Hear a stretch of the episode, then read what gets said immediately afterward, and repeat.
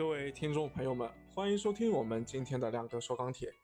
昨天评论区里面有朋友在问啊，铁矿石三月份会是什么走势？确实，快到三月份了，而现在价格都已经这么高了，金三银四是否还要冲高呢？这个确实是我们很多朋友都在关心的话题，所以必须安排上。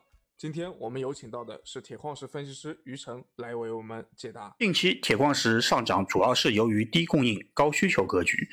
春节前后，国内铁矿石整个去库接近六百三十万吨，同时今年返乡人数较往年减少，因此下游需求节日之间减量低于往年，而节后需求启动又快于往年，所以当前市场看涨情绪较为高涨。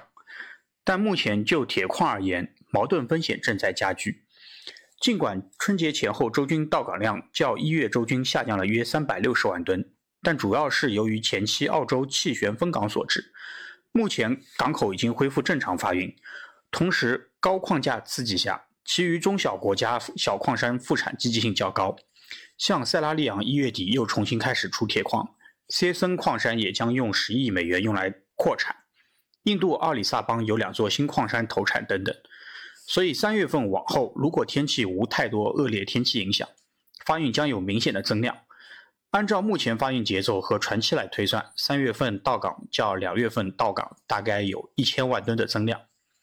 反观需求，目前全国日均铁铝产量在两百四十五万吨左右，较去年最高点相差了八万吨左右，差距主要集中在华北地区。近期临近两会，且唐山。因空气质量较差而推行各种限产政策，使得高炉产量不增反降，所以就三月上旬而言，面临供应增加、需求减少的局面。而下半月在需求和利润刺激下，钢厂大概率仍有增产预期。